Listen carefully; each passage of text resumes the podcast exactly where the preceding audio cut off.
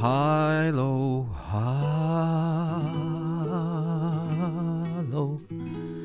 喝水先。嗯，嗯，嗯，好喝，好的。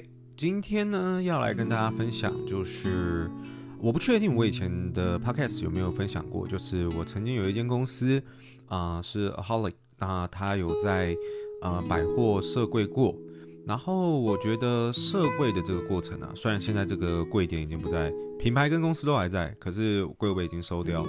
那当时有两个柜位在台北跟台中，然后呃一年的时间吧，我觉得。也发生了蛮多大大小小的事情，甚至有些事情，我觉得都可以把它列入为我那个系列，就是创业时发生的鸟事，包含员工就是在柜位的员工是怎么冲康我的，然后冲哇，光听这好像就很精彩哦，怎么压低营业额，然后是怎么告诉新人不应该卖太多产品。我知道你听到这边很错愕，你心你一定心想哈，什么发生什么事情？对，反正我觉得中间前前后后，从最一开始为什么会做这个决定，然后到快闪柜，然后包含我我自己去站柜的一些经验等等的，我觉得我现在想想，这这个这个东西好像是可以分享，然后好像应该也是一个蛮有趣的事情吧？对，那。今天竟然前面没有废话哎！今天竟然前面真的一点废话都没有，一定是因为我连着录，所以我刚刚已经把废话都讲完，我现在也不知道我能讲什么废话。完了，我没有我没有废话了啊！好吧，那就直接开始吧，我也不想硬生废话。那开始之前，老样子，拿起你的水。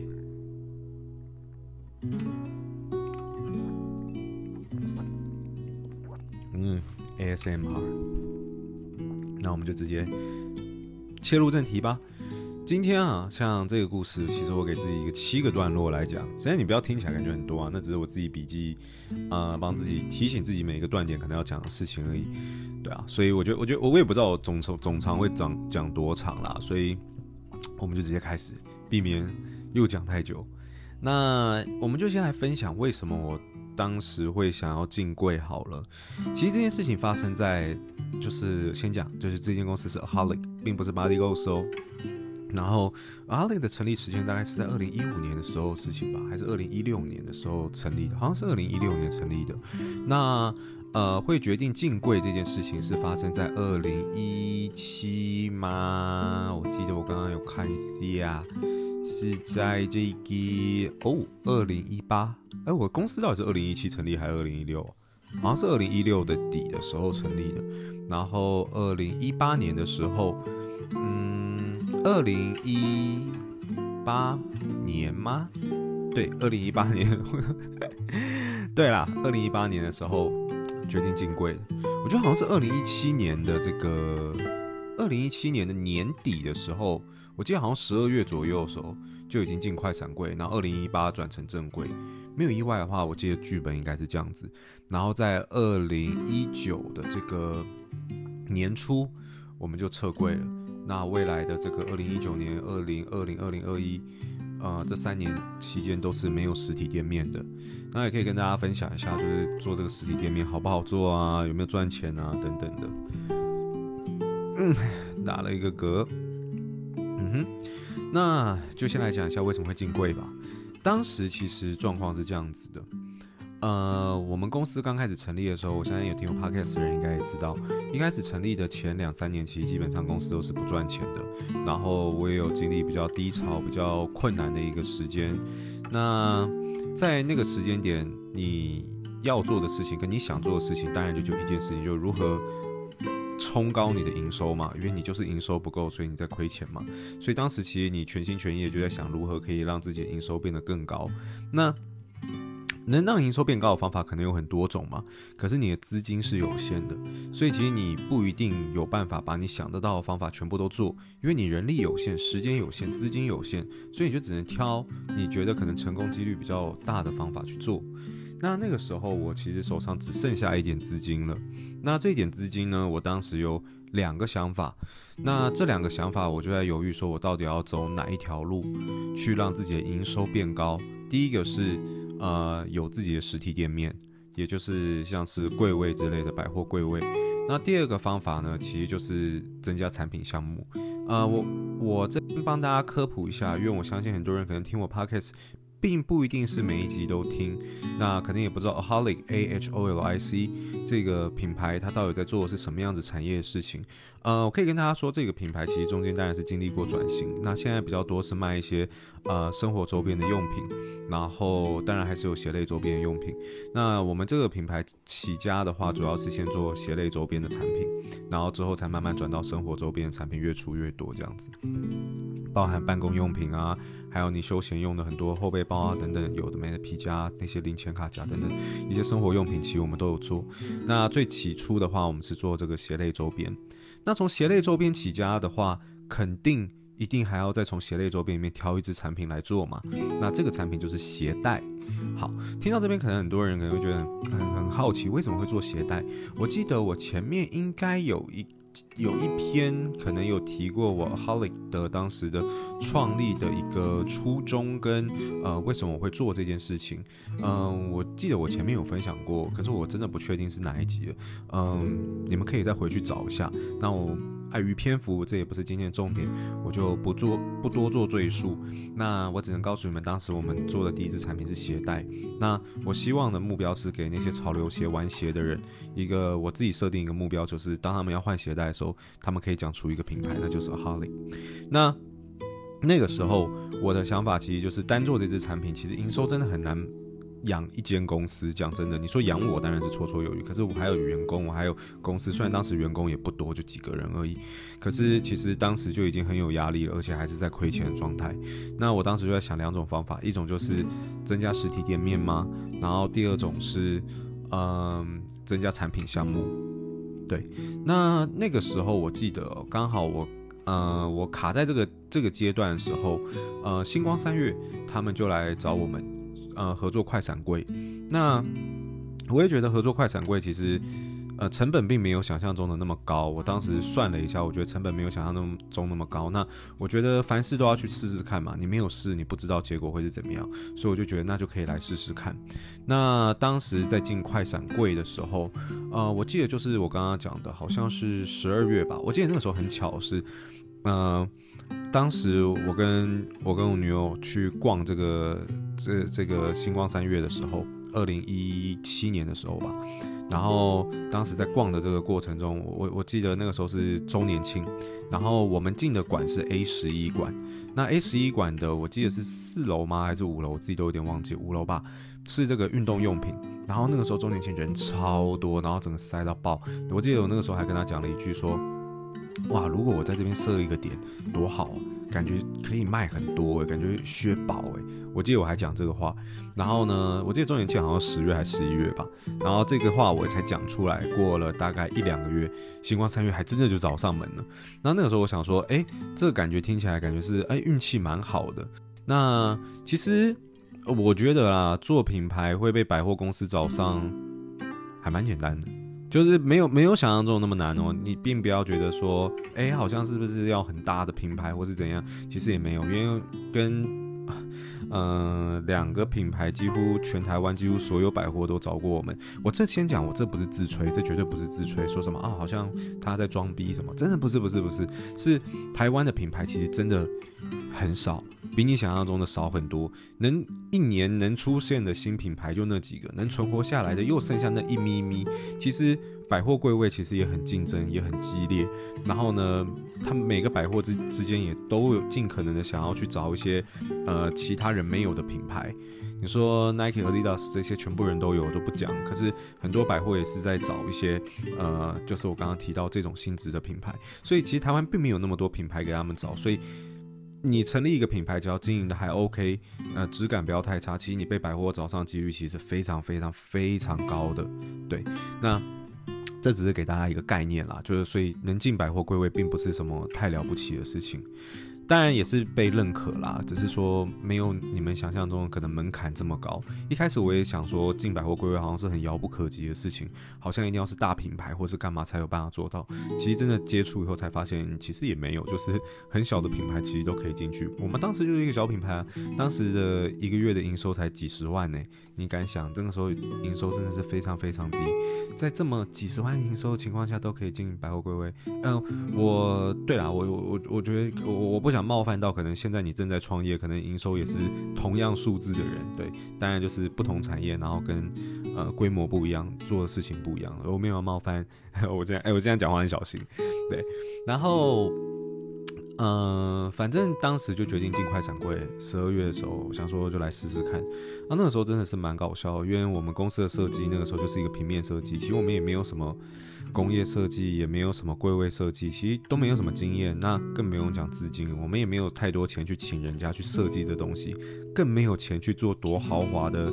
道具去布置这边的那个场景，你知道吗？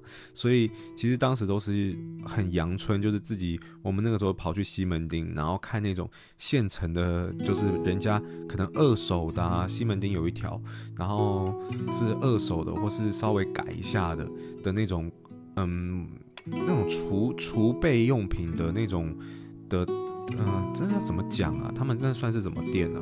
反正就是有很多这种橱柜类的东西，然后去问，然后哦那个时候问啊，协调弄很久，然后尽可能的压低成本，因为真的没有什么钱，那真的很很穷，那个时候几千块根本来说都很贵了，所以那个时候就尽可能的压低预算，然后所以可想而知，一定不会到真的特别漂亮啦，当然是尽可能的。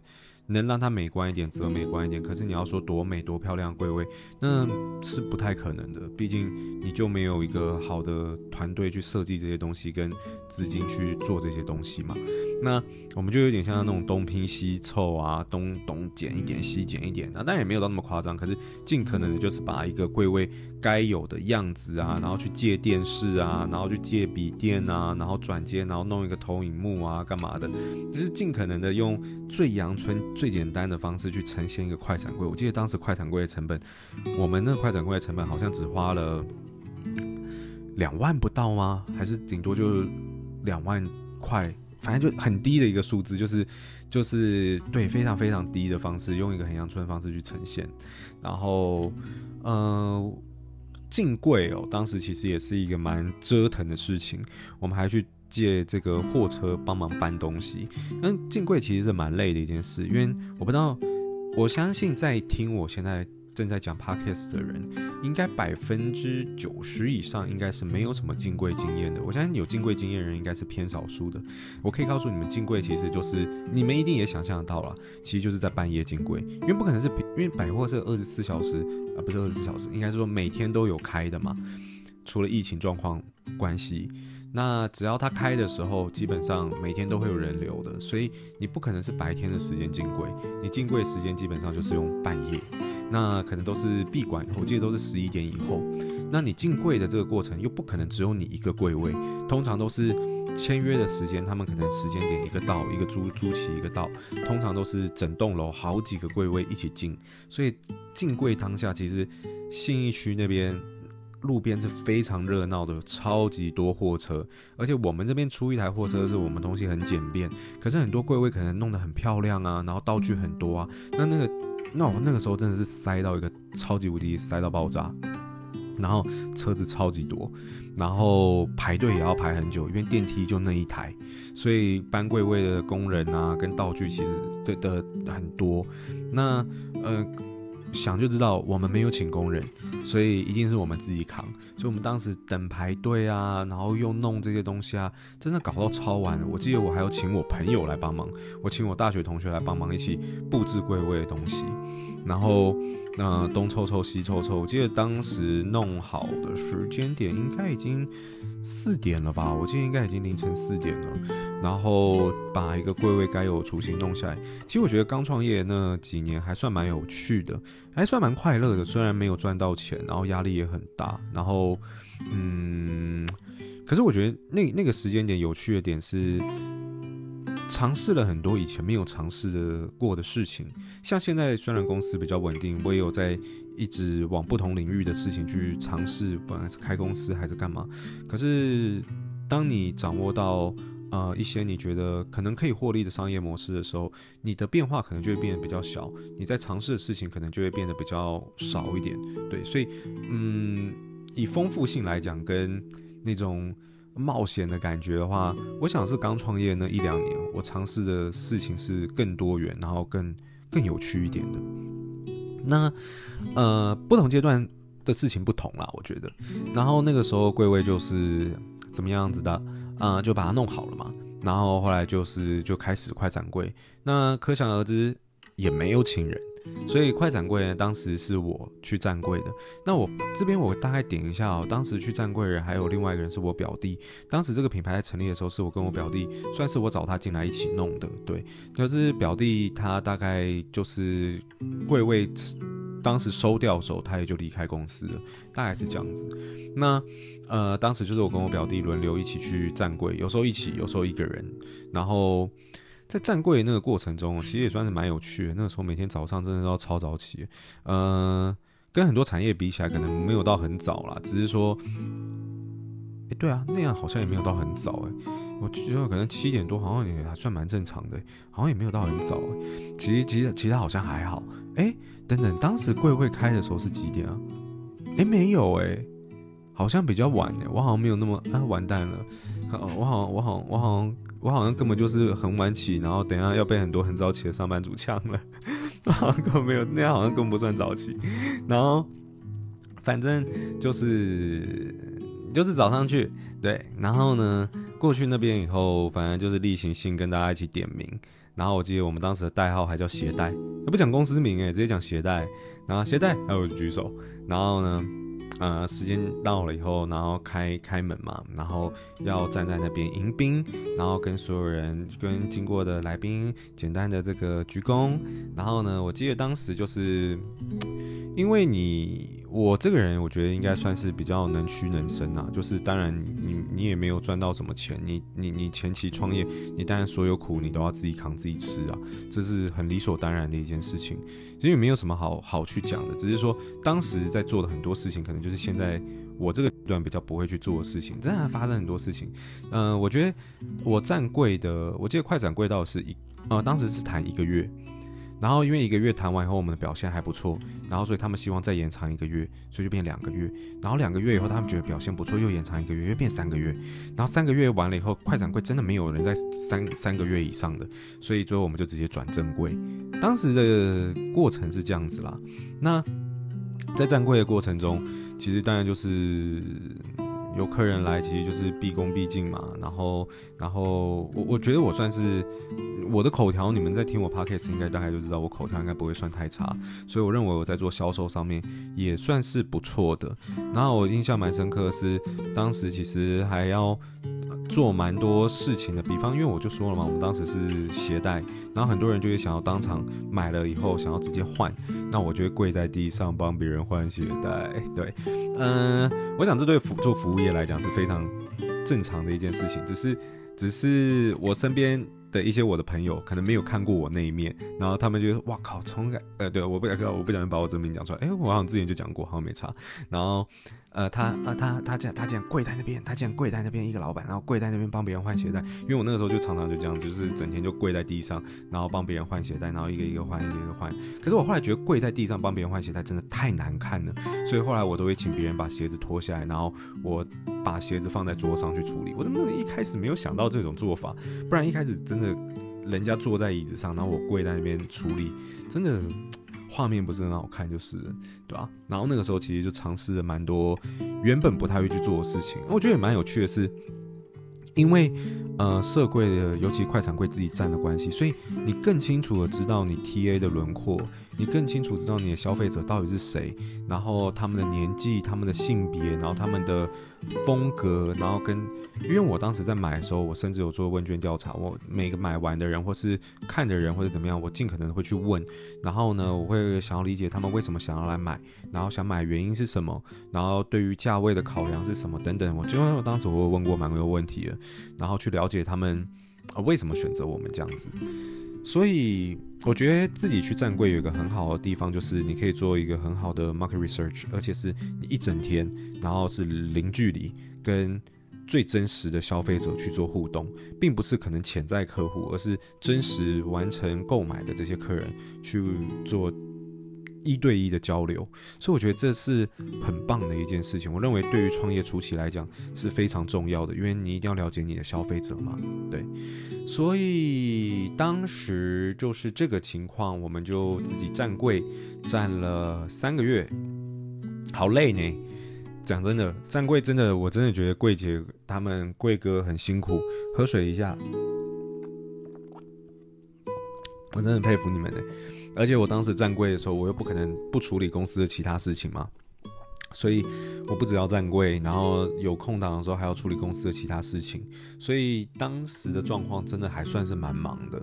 然后站柜时间又比较长嘛，那后来反正我们快闪柜结束的这段期间，我就算了一下，我觉得，哎，营收好像还可以哦，就是我不只有达到损益两平，还有赚一点。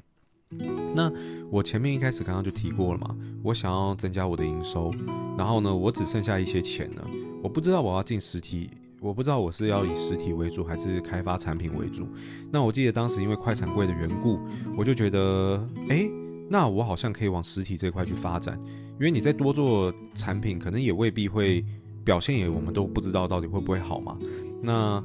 呃，可是至少快闪柜我们占过，而且我发现可以损一两瓶，还可以赚到个可能一个月不多，可能就几万块而已，真的不多。可是至少对整体公司来讲是有赚到更多钱的，那我就觉得可以来做这件事情。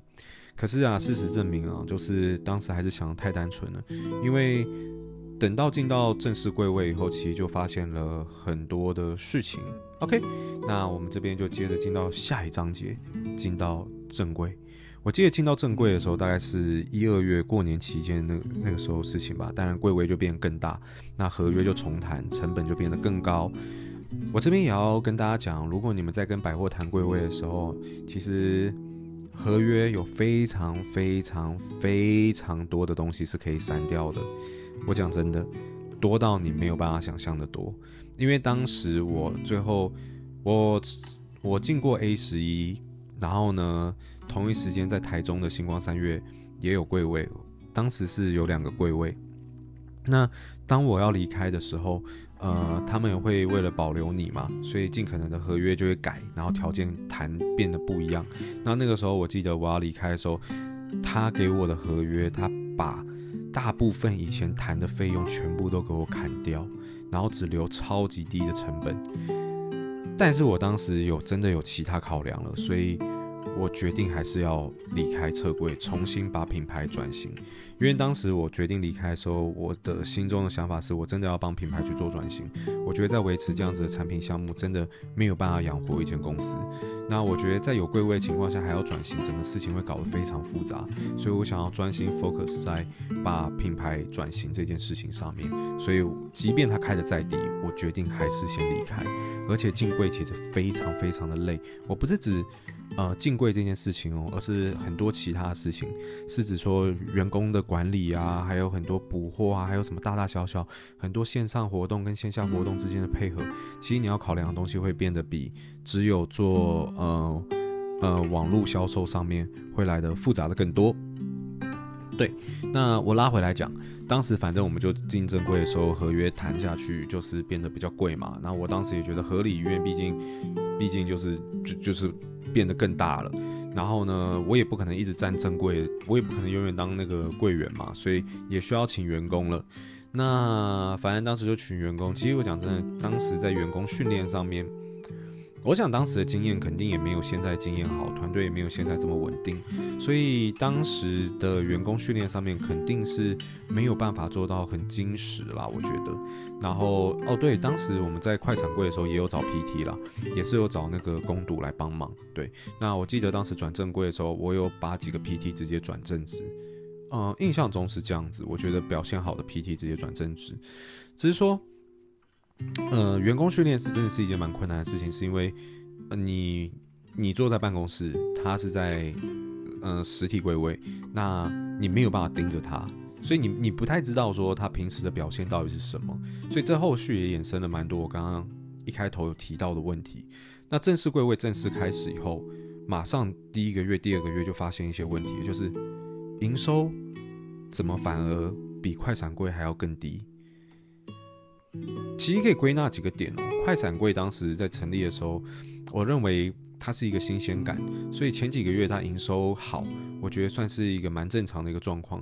因为对于可能会逛星光三月的人来讲，这是一个新鲜感；对于认识我们品牌的人来讲，这是一个新鲜感，所以大家还算是蛮响应这件事情的。可是直到说你时间久了，大家已经习惯的时候，你的热度就开始下滑了。再来是站柜人已经不是我了。讲真的，以我的能力的话。应该一定是很多人销售能力是比我强的，可是我我应该要这样讲，是说很多人很多，毕竟员工是员工，老板是老板，所以呃，我不知道我不知道这样讲会不会冒犯到一些人，可是老板的出发点跟员工的出发点肯定不一样。我当时真的是全心全力的用尽全力，一定也要卖出一个产品，但是也许我当时雇佣的员工并不会像我一样这么拼。去想要把一个产品卖出去，所以，呃，当然这也跟我的员工训练，跟我当时选人也有也有关系。我不是说完全想怪他们，只是说，呃，以能力上来讲，一定是有落差的。所以当时的状况就开始变得不太好了。前几个月就开始，哎，营收反而变更低了，但是成本呢？成本其实是变更高的，除了刚刚讲到的是柜位上成本上升，然后包含我请正职，我自己不去站柜，人事成本也变高，所以这些东西加起来以后，其实变得，呃，我的我的我的净利是完全变得负的状况，对。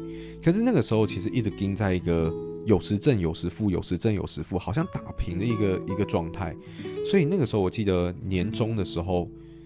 台中星光三月跑来问我们了，然后呢，我那个时候明明其实我那个时候状况就是有点不稳，可能小赚一点，小赚一点，可能偶尔亏，可是整体可能还是小赚的那个时候啊，刚开始的时候，我就不知道哪根筋不对，我就决定好，我们就进柜，而且这一次我还把赚到的钱拿来更加投入在柜位的道具的制作上面，所以。台中星光三月当时的柜位非常非常非常的小，是跟别人一起合并柜位，但我们的那个地点真的很不好，然后很窄，别人一般的人根本不会想要走进来，给人的压迫感很大。那反正这可是柜位道具设计上各方面都是变得比较漂亮，然后我结果还花了更多钱。然后台中进柜又变得更更加的困难了嘛？想象得到，因为已经不是在台北了，我们要把所有的道具一样，原班人马就是自己进柜，然后呢自己开车，然后自己载东西。然后我记得第一天台中新光三月进柜弄完，已经凌晨大概四点多，然后简单的休息一下以后，还发现有东西忘了拿。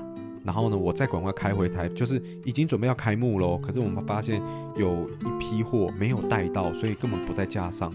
然后呢，它可能是当时很重要的一个款式，所以我那个时候还要赶快再开回台北，然后拿完这些货以后再开回台中。我根本没睡什么觉。然后那个时候也没有所谓自动驾驶。讲真的，那个时候我真的觉得我开车快要出车祸，因为我是一个开车很容易疲倦、非常非常容易疲倦的人。我不夸张，我是开台北开到。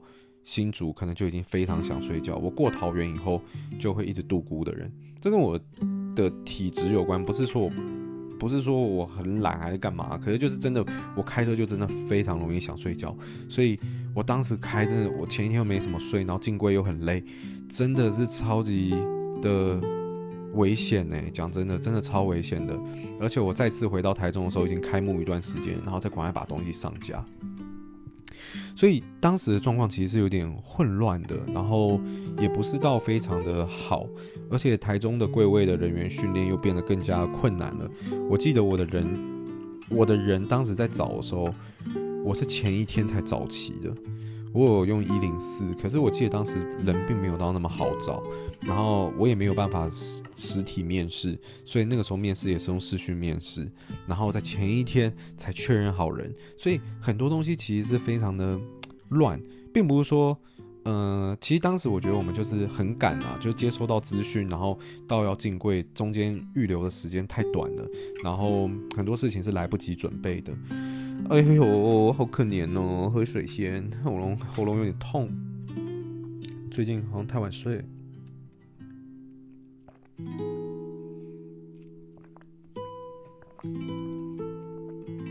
三十分钟了，我要不要拆上下集啊？应该也不用，直接把它讲完。听到应该也不用，你们就松一口气了，对吧？然后反正，嗯，当时的状况就是不是很好。然后可以这边插进来讲另外一件事情，就是呃，关于员工这件事情。其实啊，以做百货柜位来讲啊，员工啊、就是销售员是非常非常非常重要的。呃，当时我跟这个楼管还算蛮熟的，他就有说一些王牌的销售员啊，把一个死掉的品牌整个拉回来，就讲的好像有奇迹发生一样。那个时候一开始就是半信半疑，好像都没有到非常信，可是又觉得当然也是有点可能。可是，当我真的自己进柜以后，然后开始用到不同的人以后，我才觉得他讲的话是完完全全正确的，而且我也遇到类似的状况。当时我有用到一个人，他真的很会卖，他做的营收，他他进来以后，他让我们柜位的营收大概变成原本的一点五到两倍。这么夸张哦，一点五到两倍，他真的很会很会卖。然后呢，那个时候我记得，呃，在员工训练的时候，我我我当时，因为他本来就是做柜位销售的，他是有经验的。那我就跟他讲说，诶，呃，我想先看他的能力在哪里。然后我说，我就产品放在他面前，我说你试着推销给我，卖给我。我真的不夸张。他当时讲完的时候，我的感觉并不是我要不要买这一个产品，而是我要不要买。三个产品，什么意思？是他当然买多会给我折扣嘛。然后他已经讲到就是很会讲，然后已经讲到就是我已经我已经一定会买了。只是我有在想，我要不要多买一点？因为这样好像更划算。就我当下就觉得这个小子绝对 OK，他太厉害了，他太会讲了那张嘴。所以他最后真实在做贩售的时候，也真的做得很好。大概是原本呃，他有让柜位有点起死回台北柜位起死回生的感觉。他是台北的。那台中的柜位表现一直都不好，一直都是亏钱的状态。我几乎没有一个月是赚钱的。可是我记得台中当时只是签半年，所以我觉得还好。那当时台北，呃，有他进来以后，其实状况有好蛮多的。呃，第一个月我记得他就突破了，他一个人就做的营收就是突破了，呃，当月这个店点可以做的最高的总营收。他个人业绩哦，所以就是做的很好。可是呢，有一次我开车过去补货的时候，哦，重点来了，这边就要讲，他就跟我讲说，嗯、我把他称之为呃 B 员工好了。那有一个 A 员工，A 员工他是比较资深一点的。那 B 员工这个我讲的这个很会销售这个人，他是一个新人。那有次我在补货的时候，我开车过去的时候，我在我记得我停在 A 十一楼下一楼的时候，他东西拿了以后，他就说：“哎，老板，我可以问你一个问题吗？”我说：“讲啊。”他说：“哎，A 员工跟他讲说，我们柜位的营收不能超过叉叉万，那个时候也不多，我就直接讲，好像不能超过十五万。哎，一个柜位的营收十五万很低呢。”我讲真的，当时的产品项目其实能做到超过十五万，我觉得已经算是蛮厉害的，因为客单价很低。如果是以现在产品结构的话，要在柜位里面做到的营收是当时的三倍，我觉得是完全绝对没有问题的。只是说好，以当时的状况，他要说，诶，老板，他说，呃，我们柜位不能做超过十五万一个月，是什么意思啊？刚好我前几个月在这个新人进来之前都没有超过十五万，新人进来之后，我记得就快到二十万吧。那。呃，那对，如果你有在进柜的话，你应该会知道我我现在讲这个数字，一个柜位来讲，真的非常非常低，所以你也大概可以理解为什么我一直在损一两瓶边缘，甚至亏钱呢？对，那当然，我觉得这很大幅度跟当时这个品牌有的产品项目有关了，这也是后续我在检讨时候的呃一个方向。但我现在其实已经不会排斥说进柜，除了考量到疫情的原因，我其实已经不管是哪一个品牌，我都没有到很排斥去做实体这件事情，因为我认为以产品项目的结构来讲，现在去做实体会跟当时做实体会有蛮大的落差。那包含我们公司的几个员工也有在考虑这件事情，然后也有在，嗯，不能说把它当一个 project 在执行，可是有把它摆在心里，然后有余有余力的时候会稍微思考这个方面的事情。对，那所以当时我听到这个时候，我就觉得很错愕了。我说：“诶，这什么意思？我当然没有有这个规定啊。”然后他又说他有一些录音档给我听。我当时就想说。B 员工是不是在冲康 A 员工？可是没有，A 员工跟 B 员工之间的对话，我觉得那个 A 员工那个资深的，我也觉得他蛮厉害。他竟然直接用 Line，然后用语音档。我记得我当时站在底下站了一个多小时，我把那些语音档全部听完，我超火大，我超不爽，因为 A 员工的姿态跟他的理主张。喂，我先讲，我设定的薪资模式绝对有，他们做越多可以赚到越多，一定有奖金。我绝对有做这件事情，我没有那么笨。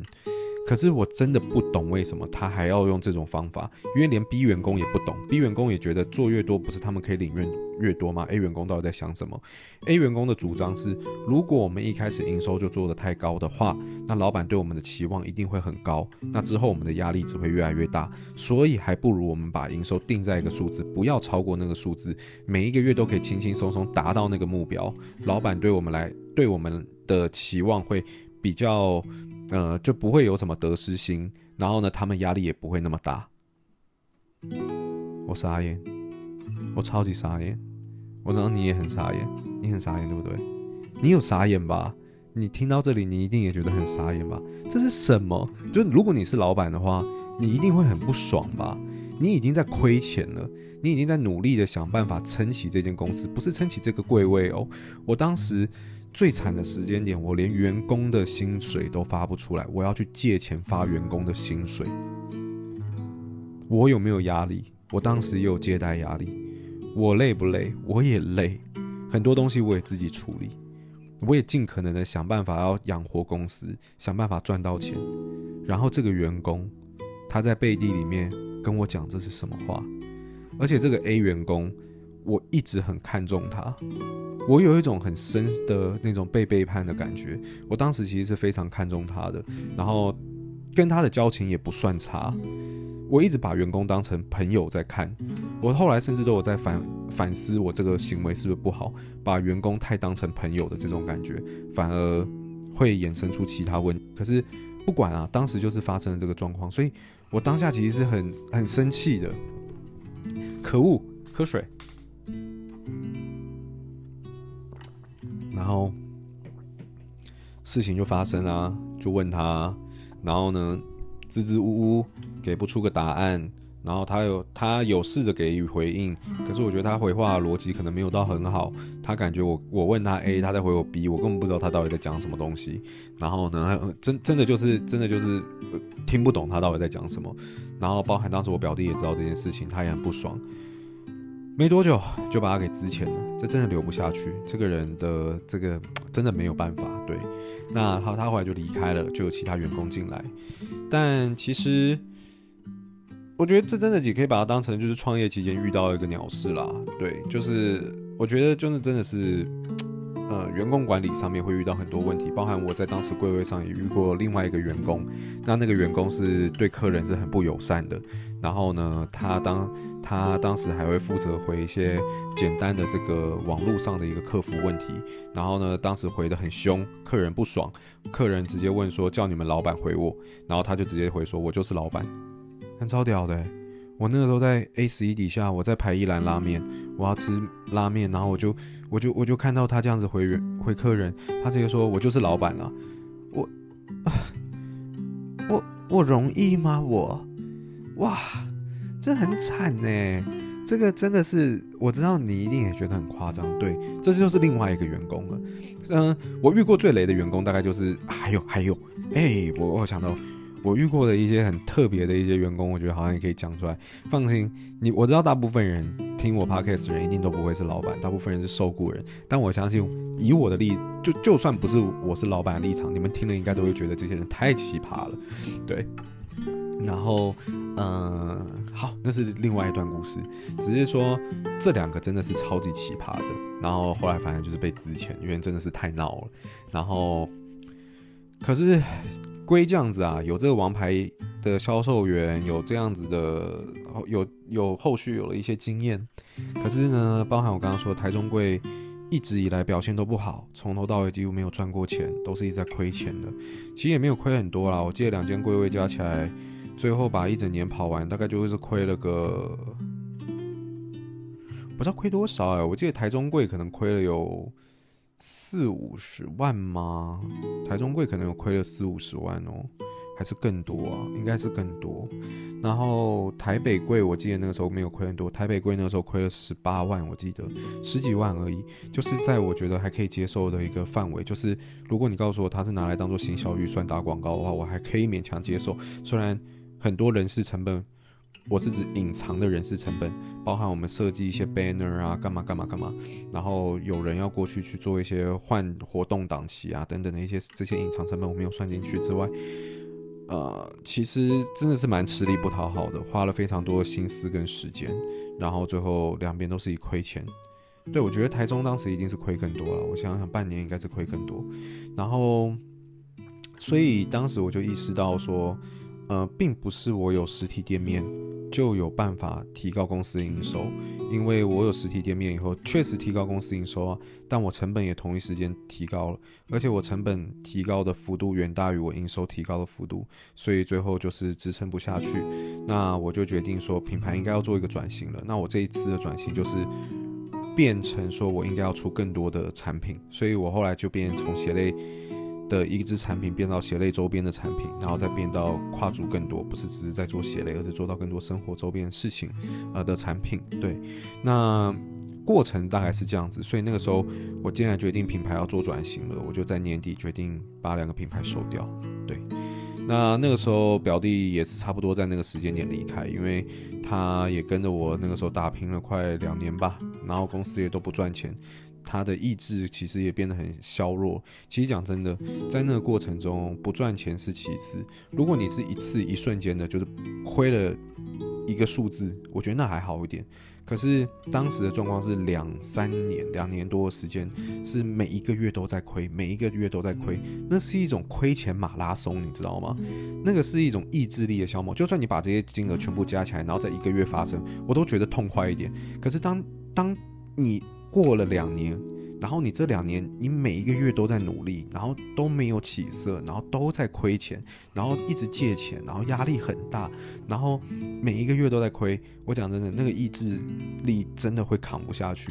我真的也不知道，我当时真的就是一种不想输，不想输。然后只要我还想得到方法，我就一定要去试；只要我还想得到机会，我就要去试。我不想放弃的人，对，所以当时。对啊，真的就是还我我可以理解为什么他会离开，因为真的就是没有愿景，没有没有没有没有没有展望。即便我跟他提出很多我觉得未来可能可以帮助公司成长的一些方法，但是没有做之前没有人知道嘛，那些都是纸上谈兵。当然，事实也告诉我们，我的一些方法最后是有有有有有它的成效在的，对啊。所以，反正后来在隔年的年初，也就二零一九年年初的时候，我记得一月吧，还是二月，我们就同一时间把两间柜位都在同一天收掉。呃，表弟负责台中这边，我负责台北这边，然后一样请朋友帮忙，然后呢租货车，然后呢全部搬一搬，然后扛回公司。丢在仓库，现在依旧在仓库。然后，因为我一直不知道说哪一天会不会用到这些道具，因为当时也花钱了，我很舍不舍不得丢掉，所以我一直都没有把它丢掉。它现在还在仓库，有一些东西被其他员工拿来做一些利用啦，就比方说拿来当做仓储放一些东西的的的的一个柜子这样子，对啊。所以整体啊，好险我前面没废话，这个大概就是我当时进。柜位设立百货柜位的整个故事，我觉得应该还算是蛮有趣的，蛮值得跟大家分享。这我为什么做这个决定？然后进柜到底是怎么一个回事？我站柜的时候，我觉得发生了哪些有趣的事情啊？我觉得为什么我觉得站柜是好的？然后呢，甚至到我中间用人，然后被冲康，但进柜有一年的。这个过程，所以肯定中间发生了非常多的事情。碍于篇幅，我绝对不可能把每一件事情讲得很细，也只能大概点一下，大概点一下，大概点一下就就要换到下一个话题了，还算是蛮可惜的。可是我觉得，对啊，整体来讲，我觉得应该还算是一个蛮特别、蛮有趣的经验，可以跟大家分享的。嗯哼，那我觉得今天的 Podcast。分享应该就差不多到这边。如果你有哇，我最近都长篇呢，都四十几分钟。呃，如果你有任何想法，不管是你有进过柜，或是你有什么听完后有什么任何想法想要跟我分享的话，欢迎透过我的 Instagram 啊、搜寻我的 Instagram，然后私讯我。呃，基本上虽然有时候我的事情比较忙一点，比较浮动一点，但是我大部分情况其实基本上都会回讯息的。对，然后啊、如果喜欢我分享内容，也可以给我一个呃五星评价，这对创作者创作者来说是一个很大的鼓励。那今天的 Podcast 就分享到这边，我们下一次见，拜拜。Mm-hmm.